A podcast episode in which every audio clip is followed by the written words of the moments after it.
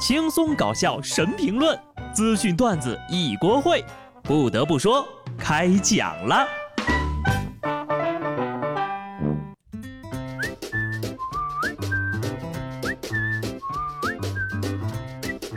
哈喽，听众朋友们，大家好，这里是有趣的。不得不说，我是机智的小布。大暑第三天，古人研究出来的二十四节气，果然没有让人失望呀。你们不要问我这儿到底多少度了，直接问我。几分熟就好了。截至到昨天呢，中央气象台已经连续发了八天的高温预警，预计到这个月底，也就是过两天之后啊，我国的高温范围将进一步扩大。不仅华南高温天气将超长待机，江南多个省会城市也将加入高温群聊。在北方华北一带啊，不少地方也有高温冒头了。现在呢，我就想问问四川呐、重庆的小伙伴们啊，就这种天气，你们还吃火锅吗？除此之外，这两天呢还有另一个热到极致的日子。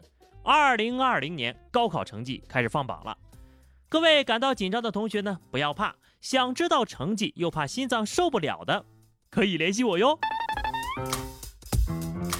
现在呢，本人承接代查高考成绩，直接说分数五块钱，委婉的说分数七块钱，亲切温柔的说分数八块钱，语音播报。加分数知道后听你炫耀五十块钱，语音播报加分数知道后听你伤心难过并且开导你一百块钱，你的紧张我来承担，你的害怕我来阻挡。回想当年呢，我查了高考成绩呢，就跟我准备复读的哥们炫耀，他不仅没有生气，还特别关心我的安全。他是这么跟我说的：“以后给老子小心点儿。”十年寒窗今日放榜，接下来呢，跟大家讲一个学霸的故事。安徽盲人考生小昂高考取得了六百三十五分的好成绩，超出了安徽省理科一本线一百二十分。小昂说了，他想读公费师范生，以后呢去特教学校当老师，加油！这个呀，就是传说当中的闭着眼睛都考得比我好。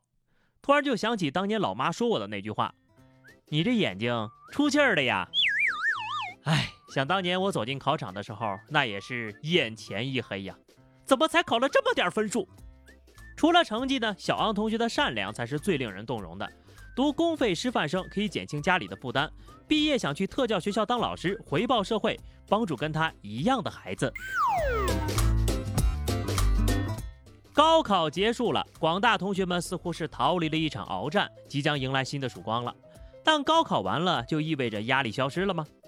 作为一个过来人呢，我跟你们说实话，变化呢肯定是有的。各位准大学生即将遇到的是，高考之后考生生活严重待遇下降。高中没有对象的，大学你即将见证一对对的情侣。最后呢，只要专业选得好，年年期末胜高考。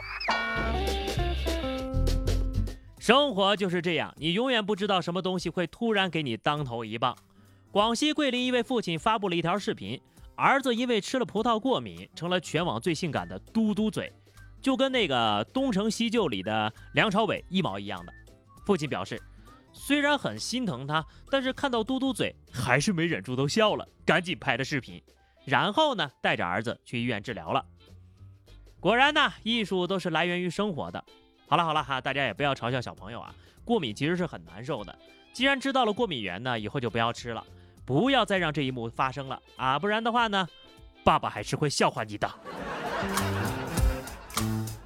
说完小朋友，下面这位小少年呢，也要注意保护好自己。广东一个初二的男生在学校走廊里玩耍的时候，习惯性的做出了后仰跳投的动作。出人意料的是，这位男生在后仰的过程当中呀，没有注意身后是没有防护的阳台，不慎坠楼。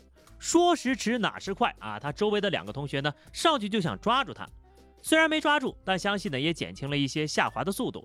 之后被紧急送医，还好啊，这个同学呢只是骨折了，并没有生命危险。以前呢，我以为老师不让在教室外面走廊里的打闹啊，只是怕学生摔倒。现在我懂了，你说那护栏再高，也架不住你来个后仰跳投啊。后仰跳投呢也比较常见，后仰跳楼那就太危险了。无论有没有受过训练的人呢，都不要模仿。哎，你们有没有发现啊？就好多那些男生总会走着走着就会做一个投篮的动作。还有一件事情不知当讲不当讲，男孩子无论大小都要学会保护好自己。陕西华阴三十六岁的吴先生呀，因为失眠幻听啊，到这个医院去就诊，没想到呢，在医生休息室遭到了一位男医生两次猥亵。吴先生说呀，当时那个医生的神情很严肃，让我把裤子脱了，我以为是检查项目，没想到呀，医生接着也把裤子脱了。你竟然以为是检查项目？这个失眠和屁股有什么关系呀？失眠幻听，脱裤子检查，大哥你也太单纯了吧！世道变了呀，男医生猥亵男病人，以前呢，我觉得应该是女的防男的，现在呀，男的也得防男的了，全世界都在防男的，做男人好难呐！有时候就想想啊，我能完好无损的长这么大，也挺难的。在印度奥里萨邦的一个村子里，有村民呢为约五十个十到十二岁的孩子喝烈酒，因为当地人相信呢，喝这种酒可以预防新冠肺炎。你们印度呀，总是想整一点新花样。牛尿供应不求了吗？啊，还是恒河水被你们喝完了？喝童子尿也比这个强呀。就是可怜了这些懵懂的孩子呀，从小就要经受生活的考验，到底什么时候才是个头啊？人生就像西天取经一样，经历九九八十一难才能修成正果。你永远不知道意外什么时候会来。日媒体报道，一位八十多岁的老太太和丈夫呢一块在后院里处理杂草，突然有一只身高约一米五的黑熊出没，并且袭击了他们。老太太说呢，自己打中了黑熊好几次，随后呀，黑熊就逃跑了，被一个八旬老人打跑啊！在日本，我懂了。是熊本熊吧？那什么确定不是俄罗斯的老太太吗？确实厉害啊！八十多岁的我呀，不知道那会儿还能不能走路利索了。人家呀，连熊都打走路了。相比之下呀，下面这位外卖小哥更是英勇无比。广东惠州啊，大街上的一个中年男子拿出一把菜刀在追赶一个小姑娘。危急关头，一名快递小哥出手相救，将女孩护在身后，挺身挡刀。目前呢，该男子已经被警方控制了。物流公司表示，小哥的医药费全包了，而且呢，再奖励五万块钱。我们的快递小哥呀，真的是越来越勇猛了。谁说做英雄一定要穿斗篷呢？真是满满的正能量啊！给快递小哥敬礼致敬。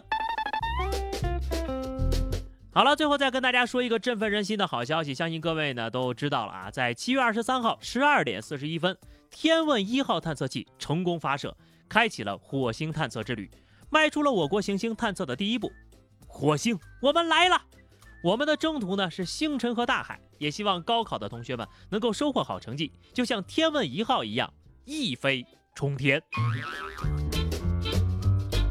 好的，那么以上就是本期节目的全部内容了。关注微信公众号 DJ 小布或者加 QQ 群二零六五三二七九二零六五三二七九，来和小布聊聊人生吧。下期不得不说，我们不见不散，拜拜。